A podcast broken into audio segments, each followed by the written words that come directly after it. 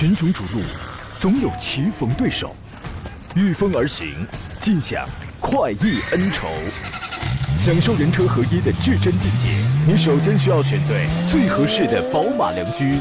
精彩汽车生活从这里开始。买车意见领袖，权威专家团队聚会团购买车，专业评测试驾，主持人杨洋为你客观权威解析。这里是 Up Radio 购车联盟。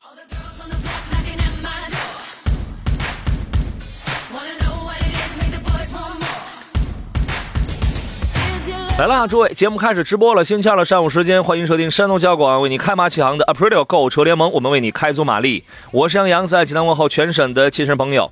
今天是七月的最后一天了，刚才谁给我发微信来着？我看一下啊。胖飞说的是七月就这么完了。江西的今天啊是三十八度啊，这是我们江西的听众啊。他说：“你说这个天儿开车是享受还是受罪啊？”我觉得还好吧。顺便问一下，比亚迪元 EV 三六零如何？我买来跑滴滴。山东你买这个车恐怕要要那个艰难，因为这个车它是没有补贴的。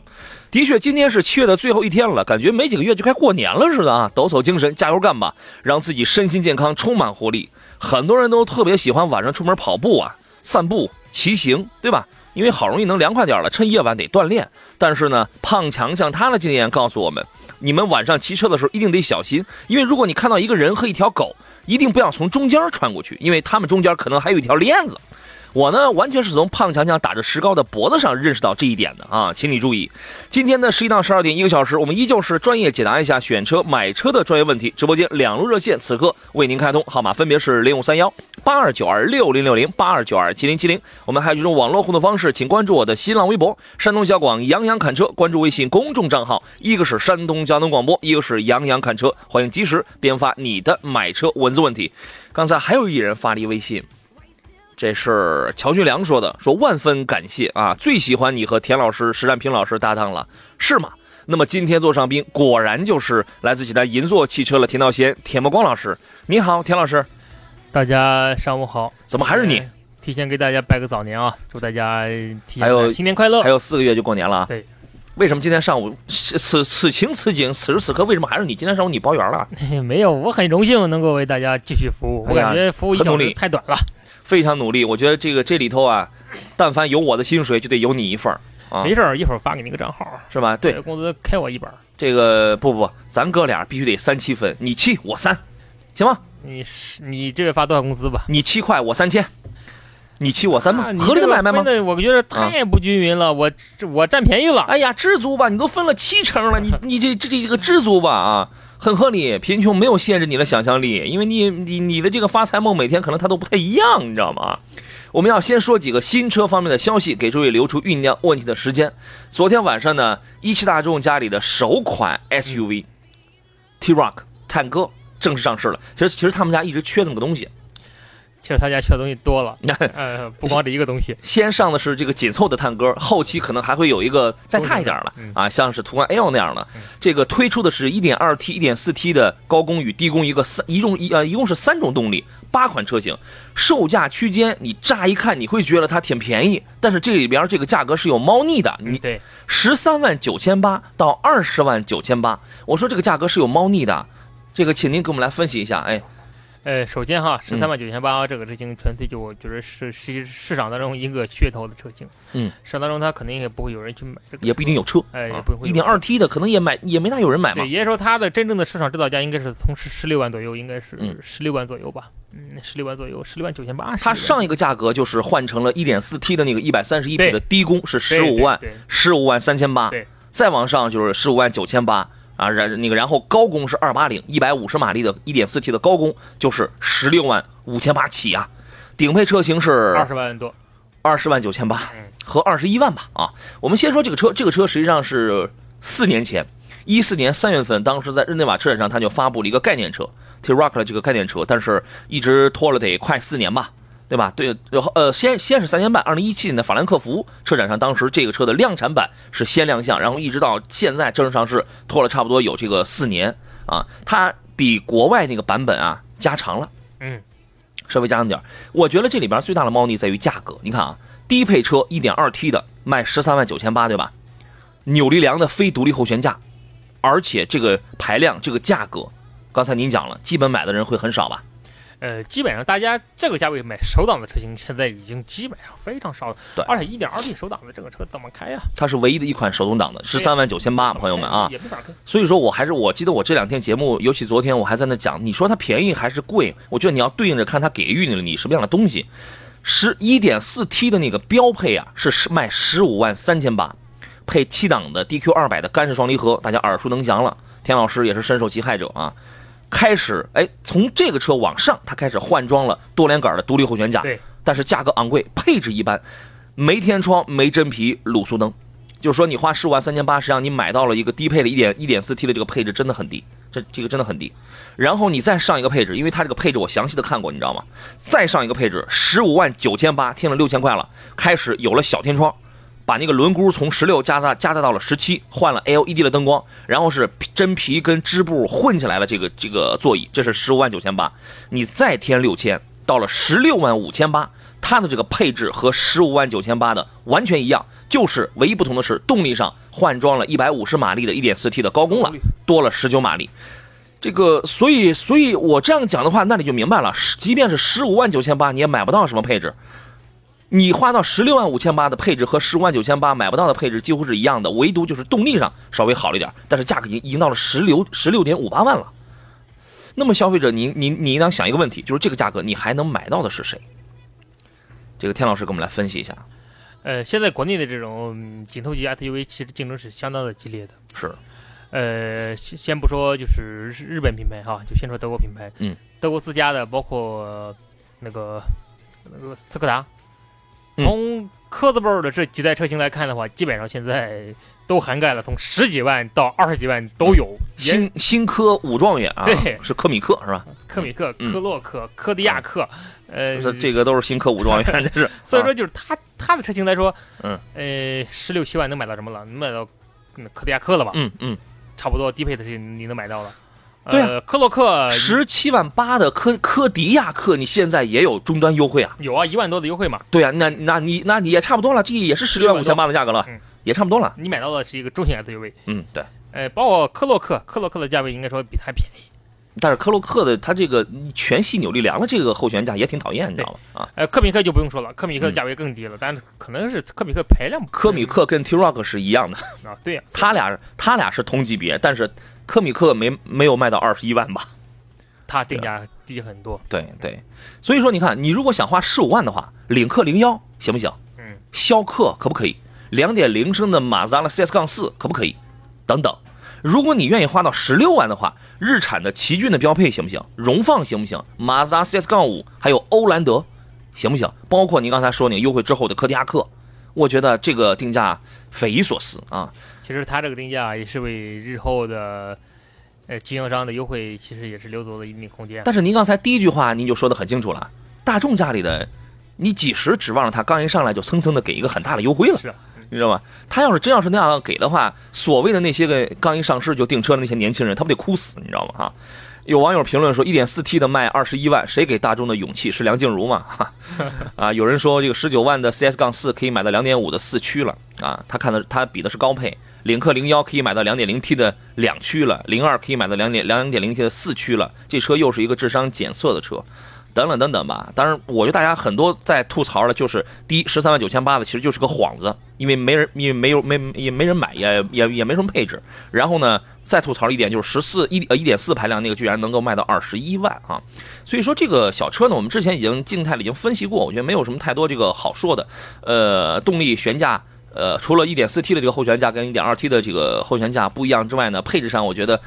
一直在走一个年轻的路线吧，包括内饰的这种设计上啊，也在走一个年轻的路线。我觉得这些都没有问题啊，也应当这样做，也应当这样做。但是这个价格是它里边最大的猫腻啊，所以说我们强烈不建议这个车出来之后呢，有人放烟雾弹，或者说是这个消费者这个这个这个有点雾里看花。所以你要明白的啊。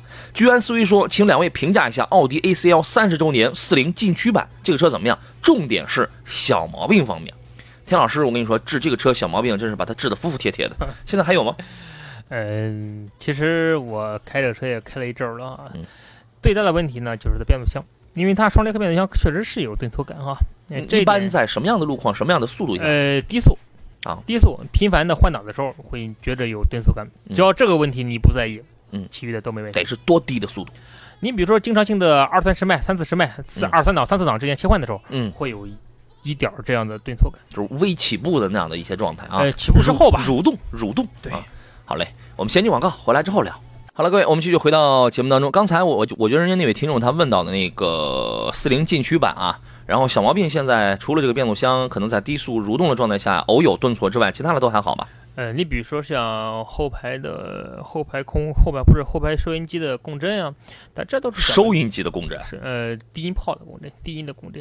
这低音炮低音炮呢，你要是不共振的话，那你要它干什么有个板儿板儿的共振，但这这哦都是，因这是为它原车板儿，哎呀，啊，这个盖板儿那我明白了。你比如说你有嗯听劲爆咔那种音乐的话，然后板儿腾，然后 炸起来了是吗？炸了不至于啊，会有一定的这样哎。什么东西落我头顶上了是吗？是这意思哈？嗯，但是啊，车无完车，嗯，嗯您嗯买车之后，但是至少作为这个车来说，我感觉还是挺值得推。但是进取型配置低点哈，你要能有再往上买买时尚型，啊我感觉是最好的。它哎的虚拟仪表啊、大嗯屏幕啊、三区空调啊，嗯这都是嗯非常好的。特别是如果嗯买时尚型，我建议它哈可以选，现在可以选装三区空调，嗯。嗯，这个配置一定要有。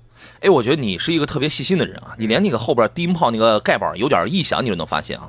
有时候你说这这这是病啊，那可见那异响声音得有多大，你知道吗？是吗？我觉得这个是可以通过后天你上某宝，你去买一个罩子什么，然后你给哎不用不用你给固定一下，哎你给加装一下。啊您自己回来之后嗯垫上，你这你有弄个双面胶贴上，啊就好了。这就行了，从此以后再也拿不下来，你知道吗？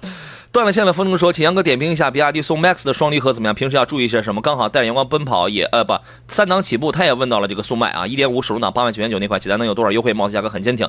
呃，济南有多少优惠？您去问他们 4S 店去啊。需要我帮忙，然后你谈不动了，然后你再你再来找我，因为我从来不帮忙询价啊。呃，您给说说这两个问题吧。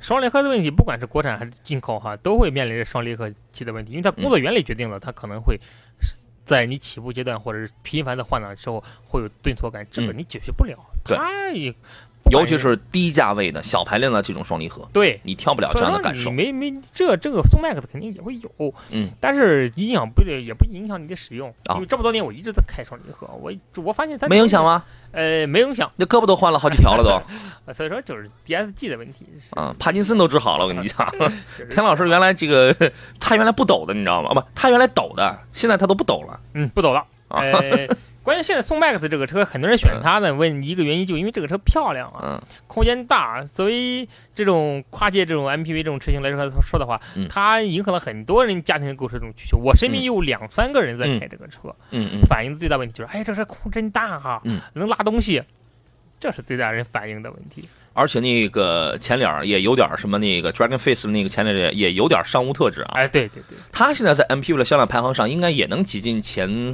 前四左右，前五肯定有它。前五肯定有它。对吧？对啊，但是很遗憾，卖了卖了最好的依然会是宝骏，宝骏三六零和呃按的宝骏七三零。便宜啊！哎，原来关键它上市时间它也早，对它这个品质啊，相对而言大家知根知底儿，一看这个什么车保有量大呀，什么车保值率高啊，对吧？它都是这样。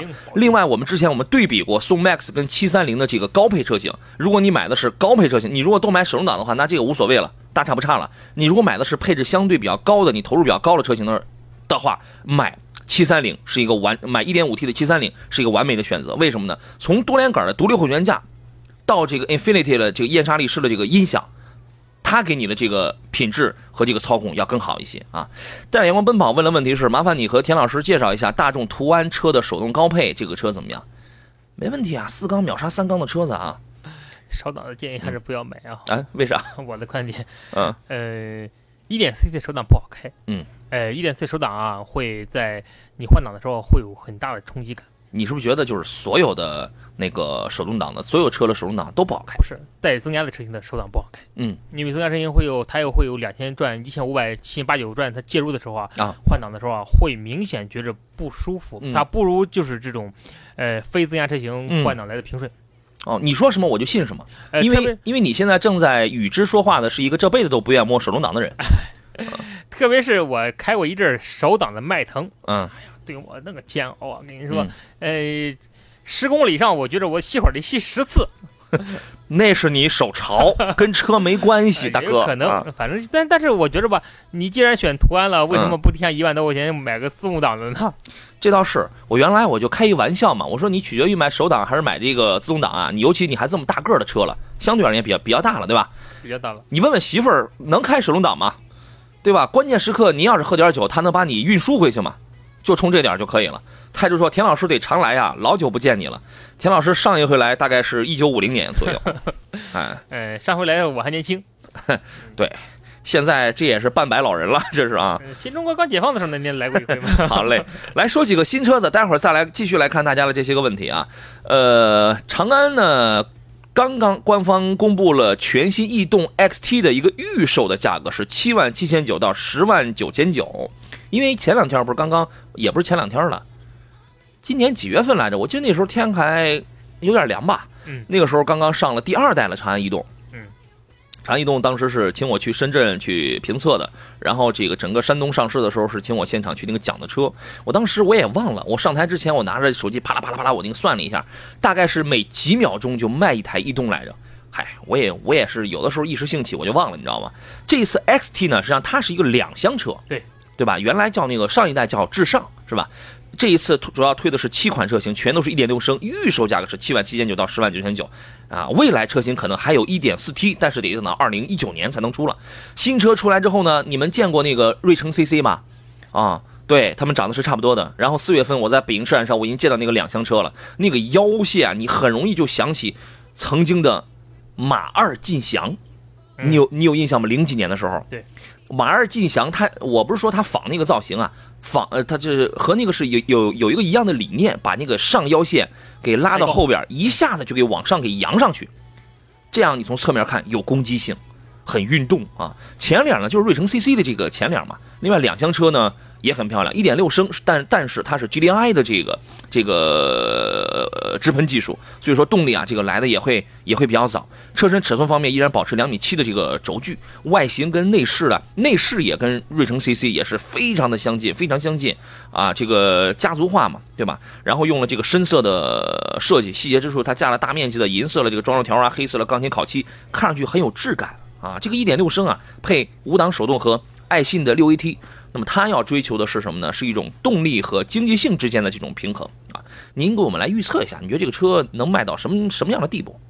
这个车子我感觉它最终的售价应该在六万多吧，嗯市场到六万多，跟它跟帝豪的呃 EC 七幺五的价位应该是基本拉近的，嗯呃五六万的这么一个价位，最终这是它的一个趋向，嗯就它在七万多的时候就上来之后，比预售价要便宜。呃，真正的优惠经销商是有很大付嗯优惠的，你你要现在如果它真以七万多的价格哦去入市的话，它其实它竞争并不是很大，啊、b e a c h for ODD 说，济南最近有长安逸动的团购吗？我有我有一股强烈的冲动想买啊，我们回头给你传一个啊。呃，八月八号呢，还有一款车将上市，名爵的 HS，这个车被誉为叫荷尔蒙 SUV 啊。嗯，我年龄小，什么是荷尔蒙？就是我也你不懂我不懂，大家都不懂的意思嘛，你有荷尔蒙吗？我有萌，你有肾上腺是吧？哎呀，你看，你别看我年龄小，我还知道什么叫肾上腺，你知道吗？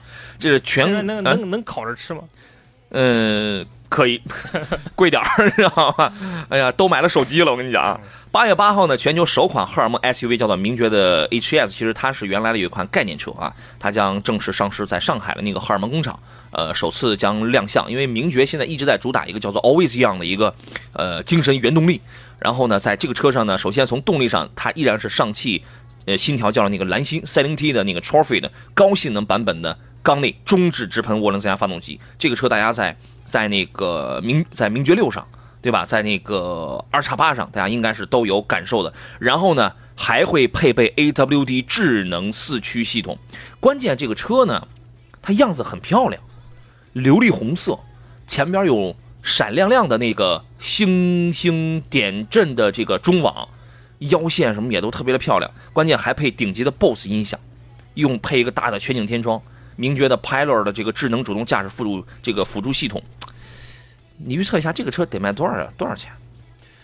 入市价格在二十五万左右吧，应该。嗯，不会不会不会那么贵的，但是应该在二十万以上。嗯，顶配车型肯定是二十以上，他卖给年轻人的，我觉得十五六万起。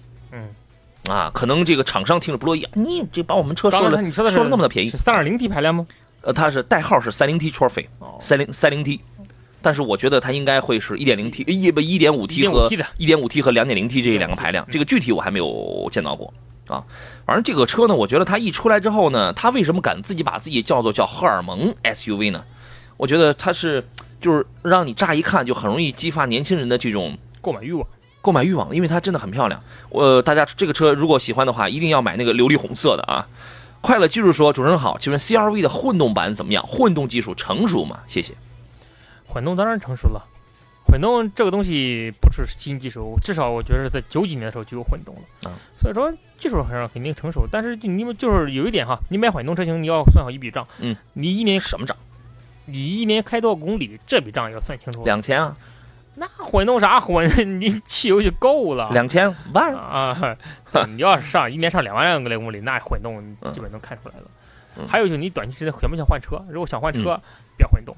想换车一换混动车型，这个价格蹭蹭的落。嗯如果你想开个五六年、七八年，长时间来开，买嗯，买混动可以啊，里程要大。七八年以后还不知道混动车型会怎么样呢？因为这目前现阶段的终极目的是是纯电动，油电混跟插电混它只是一个过渡。但是我觉得，如果要挑一个过渡的话，既保持燃油车的那种驾驶感受跟便利性的话，那么同时又对这个一些什么电池你不太放心的话，我个人觉得插电混要更好一些呢。哎，将来一定是纯电动啊！对，国内国外这是趋势，目的地一定是这个。不管插还是插电混还是混啊油电混，好嘞将来都会会被淘汰。行，咱们先进广告。群雄逐鹿，总有棋逢对手，御风而行，尽享快意恩仇。享受人车合一的至臻境界，你首先需要选对最合适的宝马良驹。精彩汽车生活从这里开始。买车意见领袖，权威专家团队聚会团购买车，专业评测试驾，主持人杨洋为你客观权威解析。这里是 Up Radio 购车联盟。Sweet, so 好了，诸位，我们继续回到节目当中。科麦罗说这两天忙的顾不上听杨仔了脱口秀，今天终于又能听了，哈，真好。纯阳忙说杨仔你是不是感冒了？你是不是感冒了？声音有点怪怪的啊。呃，感冒倒是没有，嗓子有些累哈，嗓子有点累，所以说有人建议来说下半段啊，你别说话，让田老师来主持。哎，我觉得这个建议 perfect。田老师您怎么看？呃，太好了，太好了，来，接下来场子就交给你了，你随便，你想怎么主持你就怎么主持，你可以，你完全可以把这档节目的收听率从第一嗯干到第一。好，你，请你，请开始你的表演。没问题嗯。来放音乐，music。瞄你大头啊！瞄这个，我临时我上哪儿瞄去啊？我这个啊，哎呀，要不您给主持一段得了？要不然我们唱一段吧，然后你哎好啊你给唱一段，我这嗓子本本已不行，没事儿。何来唱之？这个社会沙哑帮，这是沙哑派的歌唱风格，很讨 你给我扔一烟头在这儿。你你给我往地上扔一烟头，我就能踩，踩着我就能摁点满场。我跟你讲啊，哎呀，回来回来节目当中，我们继续来看大家的问题，来说一个事儿。呃，由山东交通广播主办的跨越半个世纪的战友情老兵团聚大型见面会呢，此刻正在视频直播当中，我们正在视频直播啊。那么我们可以和老兵一同来分享奉献、勇敢、热爱祖国的精神。和故事，感受红色革命精神，请关注一下山东交通广播的微信公众账号，点击这个直播键啊，进去之后你能看了。我们现在现场正在这直播，真是跨越好几十年的这个老战友，今天能否重聚在一处？我觉得这是一个感动瞬间，这是一个感动时刻，特别好啊！大家可以去看一看。你看我这上了节目，我也我也没法看啊。哎呀，其实这个我从小呢身上也有点这个军人的气质，嗯啊，你比如说嫉恶如仇。刚正不阿，啊，这这些是说我的吧？呃，要是您军龄得三十五年以上了吧？嗯嗯，这倒没有，嗯，你尽量好好说。呃，清风的问题是，请问田老来那个诸位遇到了这个汽车方面的问题，欢迎买车方面的任何问题啊，您都可以跟我们来交流，零五三幺八二九二六零六零或八二九二七零七零，您还可以给我发微信、发微博、发 QQ，我全部都能收得到。关注微信公众账号山东交通广播，或者是杨洋侃车，直接发送你的文字问题，别发语音，发语音我可能听不见啊。呃，清风的问题是，请田老师评价一下斯巴鲁的森林人两点零升的这个怎么样啊？很经典的 Forester 啊，您觉得怎么样？听说斯巴鲁不要退出国内吗？哎？为什么？前段时间我看报道说，斯巴鲁品牌可能要想从国内撤了。不可能吧？他不是我不知道真假啊他他不是有丰田扶着吗？但对现在听说它销量还是不错的。呃，三菱人的最大优势在哪儿？最大优势是在哪儿呢？四驱啊，嗯，全时的四驱系统，嗯，呃，非常低的故障率。但是它的劣势在哪儿？劣势就它发动机啊，嗯，它的发动机其实虽然故障率低啊，但真的出了问题，维修费是很贵的。怎么感觉成也萧何，败也败也萧何啊？似的？对，其实就是就是这个问题啊。它的故障率低体现在哪儿呢？体现在就是各个配件的故障率都低哦，它返修率很低，这个车哦，返修率低，返修率低，但是一旦返修呢？低返修维修费很贵，维修费贵，对，而且你保养费用 也不便宜啊。但是听上去它不矛盾啊，返修率低呀，你维修费呢你贵呢，有何居哉？比例上是一样的啊，比例上是一样的哦。但是这个车，如果您想买一款国内想选一款非常好的四驱车型的话，嗯故障率低的，还是还是很值得去推荐的。哦，特别是新款上市之后啊，嗯比原来更漂亮了，呃，车型空间也更大了。嗯那那个特别内饰啊，很多人选择老款斯巴鲁森林那个说，哎呦内饰太旧了，这个内饰。但是新款上市之后，内饰比原来要漂漂亮很多。嗯嗯，可以完全可以去购买，可以购买啊。其实我我记得最早是大概是。一四年左右的时候，后来还有一回，它是下调过它的那个配件价格。对，当时是那个下调过啊，因为因为原来也它也也是说这个这个这个零整比高，后来也是下调过这个配件价格啊。斯巴鲁零整比是非常的高的，是吧？比奔驰还高吗？嗯，记不清了，反正挺高。好，田老师这段主持的特别好。田老师，我们现在线上有一位姓王的先生，嗯您您您谁？您来主持一下。你好，王先生。哎，你好，王先生。王先生，王先生可能吃中午饭去了。来，请导播把王先生电话给接进来。导播还没摁进来呢。你好，王先生。喂，你好，这能听清了吗？啊，听见了，请讲。那这样，啊，这样的，主持人你好，那个专家你好，其实我咨询一下，我想买一台这个家用车，主要是家用，大约预算二十万左右。嗯。然后我考察了几款车。嗯。呃，你看，一个是凯美瑞，还有一个天籁，呃，斯铂瑞，还有一个大众那个帕萨特，您您看是哪一款合适？我主要是家用，这个呢就是。考虑后期用车成本低一些，嗯，那再一个就是省心一些，故障少一些。啊，田老师主持一下。呃，您想选一款经济、省心、故障率低？对。嗯，您平时一年这个车大概开多少公里？开个七八千吧，也就是。一年七八千公里啊？对。别说您这个车用车率是很低呀、啊，用车率很低的话，其实。如果用车率低的话，我感觉油耗上你没必要太多的在意。一年七八千公里的油耗，你在意它干啥呢？对吧？是。呃，你而且你选的这几款车型哈，我看着油耗没有高的。呃，凯美瑞啊、天籁啊、斯铂瑞啊、帕萨特没有故障率没，就是油耗没有感觉没有很高的。但是这几款车型当中啊，有一个车型哈，现在我不大推荐你去购买的车型就是斯铂瑞。现在斯铂瑞基本上处于我感觉它处于现半停产状态吧。现在它这个市场当中，现在它销量并不是非常好，而且市场反应也并不，确实是并，应该说，我感觉是非常的差的，销量并不是非常好。呃，这里边哈有几款车型，像包括凯美瑞，凯美新款的凯美瑞，应该说我感觉它，你选你是看的二点零排量的吗？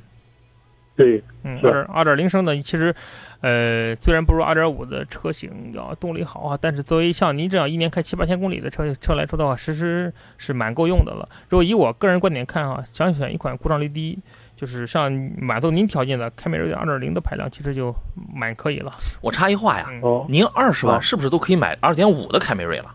买不到吧？新款的哦，高一点是吧？高一点啊，新款的它得二十一二万，二十一万多，对，二十一万多，万多，而且现在没有优惠，好像是哦。因为像天籁，为什么没我天籁没说呢？因为天籁这个车，天籁它可以买两点五的了，它已经太老了，马今今年年底马上就要换代，对，所以说这个时候我就不建议你去买天籁了。嗯，而且你刚才提到了帕萨特也没说，为什么帕萨特没说？因为你想选择一款相对来说故障率比较低的、油耗低的，帕萨特不属于这种选手。嗯，所以说就是，但但是帕萨特就推背感好啊，对，动力好。嗯。再一个，您多大岁数呀？我觉得这是一个很重要的问题。四十。哦，年龄四十，我感觉正正青春啊。对，从经济实用成本上去讲的话，两点零的凯美瑞呢，它是它理论上来讲它是最省的，但是呢，由于你的年里程呢实在是太少了，可能省的也不明显，你知道吗？但是从您这个岁数上去讲的话呢，我觉得帕萨特比较符合你的气质啊。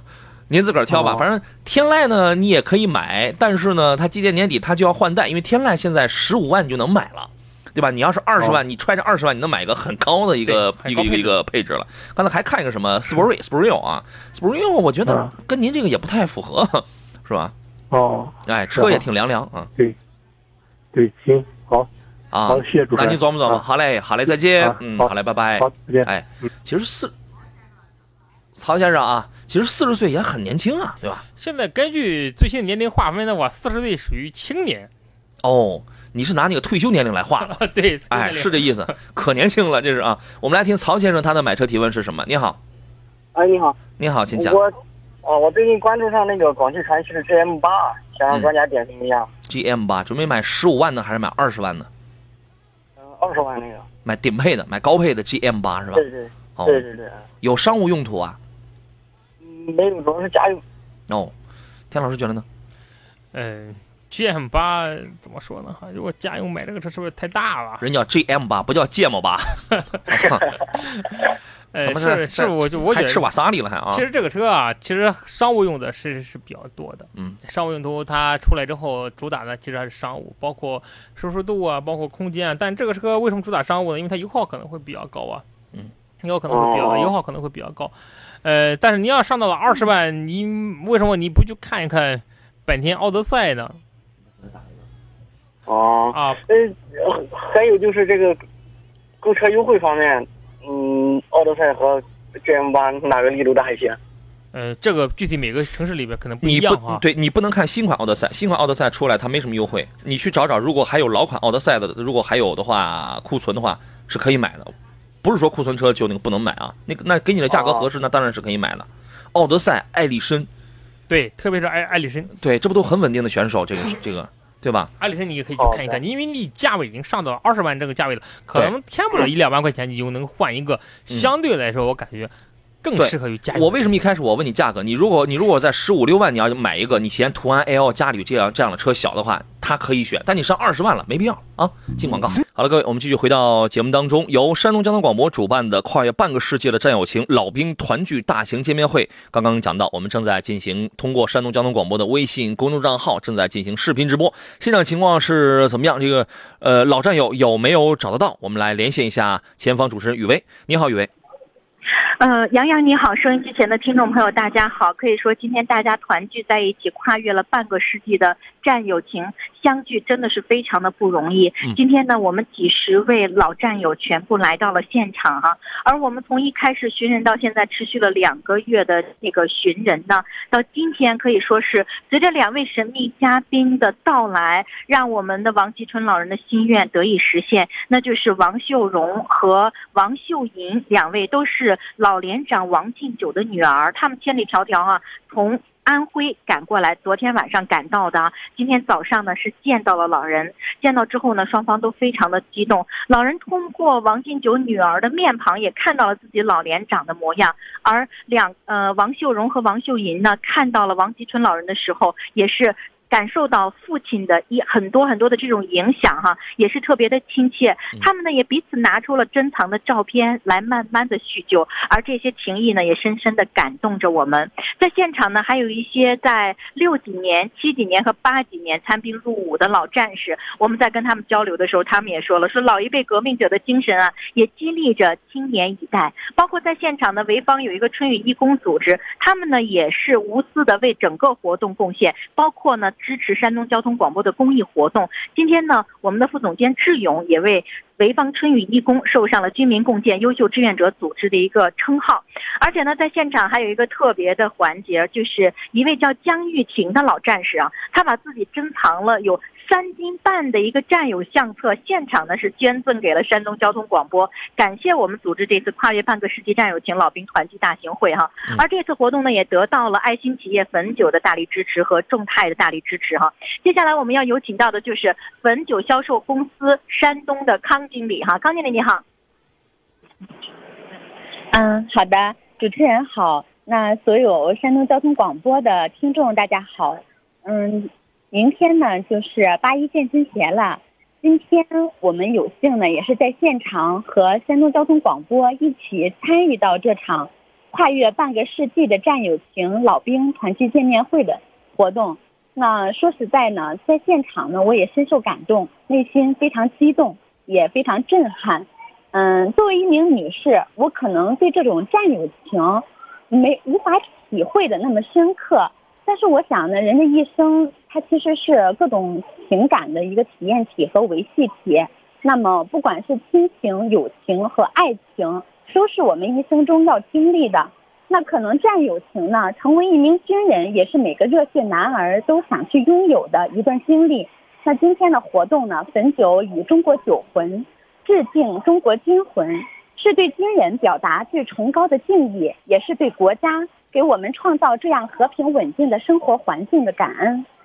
汾酒集团历年来也有着拥军优属、实业报国的优良传统。那么我们集团公司一直致力于推进军民融合发展，把拥军优属和民兵工作呢也摆在了突出的位置。嗯，在这样一个特别的时刻呢，我们只想说，对我们的老兵同志，嗯，致以节日最真挚的祝福。嗯，希望他们呢，嗯，继续传承我们这种军人的优良传统。嗯，也祝福他们呢身体康健。好的，杨洋，非常的感谢汾酒秉承公益之心，为我们的英雄干杯。对于此次活动的支持，跨越半个世纪的战友情，今天终于相聚了。而对于我们整个的见证的记者来说，我内心也是倍感欣慰的。好的，现场的活动呢依然在继续当中。杨洋，好，谢谢，辛苦啊！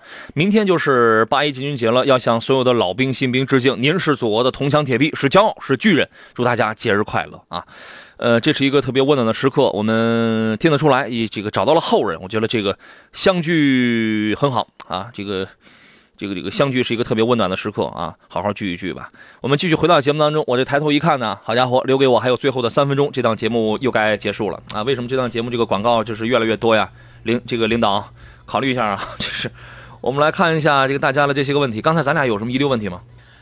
呃，没有，斯巴鲁的问题说完了。他斯巴鲁那是几点？那是十一点的问题了。那个是，爱语一说，科迪亚克、科洛克、科米克怎么选？值得买吗？这里头，科洛克首先淘汰掉，这个不值得买。科米克呢，就是你就是你要是图便宜买行。我在我在这里边唯一推荐的就是科迪亚克。科迪亚克对，科洛克挺糊弄人的，你知道吗？Answer 说能评价一下新凯越吗？哎，新凯越这个排量一点三升的吧，三缸吧。将来凯越会有不？凯越通用会有很多车型都会用这个发动机吧？包括雪佛兰的车型，呃，一点三三缸。新英朗有一点零 T 的，新英朗有一点三升的吗？嗯，陆陆续续肯定会有。一点三 T 这个机器好处是啥？太省油了。不，它一点三升啊。嗯，省油啊。这但是你怎么开呀？一点三升的这个三缸，一个三一个紧凑级三厢，你怎么开啊？哎，慢慢的，当年我记得淘汰夏利一点零三缸的时候，大家说：“哎呦，终于没有三缸机器了。”慢慢的发现，我们理解错了，历史是个循环，它又循环回来了。这当你看上这台车的时候，那后边天天都有人逼逼你，逼逼逼逼逼逼逼逼，赶紧走啊走啊！大哥，我不是不走，我走不动，你知道吗？这要了亲命了，这是啊。呃，这个就你换一个，你你你哪怕你买个一点零 T 的呢，对吧？你弄一三缸的干什么？一点零 T 也是三缸，但但是好歹一点零 T 啊，你知道吗？好歹有点劲儿，你知道啊？一路上有你说，请田老师评价一下现代领动啊，这个车如何啊？嗯，现代领动应该说这是一款空间上比较大，呃。综合性价比比较高的车型，呃，因为这两年现在的车型它在降价的浮动特别的大，嗯，但是这款车在市场的油，特别是在两个方面表现不好，第一是油耗，第二保值率，在市场当中都处于中下游的水平。油耗应该还好吧？呃，现在的车还算可以，不是非常省油，只能说是中规中矩。嗯嗯。买个自吸的这个领动就可以了。它刚出了一个有一个 1.4T 的，但那个是十二万多，那个价格要高了一些了啊。好了，今天时间关系，我们暂时就要到这儿了。再次感谢电幕前诸位的收听，也感谢田老师今天一上午的这个守候。咱俩那个，我今天的薪水咱俩三七分，没事你你七块，行，我三百，我拿七块钱就可以了。我三百啊，耶，又挣到钱了。非常感谢田老师，也感谢也感谢电幕前的诸位，我是杨洋，明天中午的十一点我们准时再见。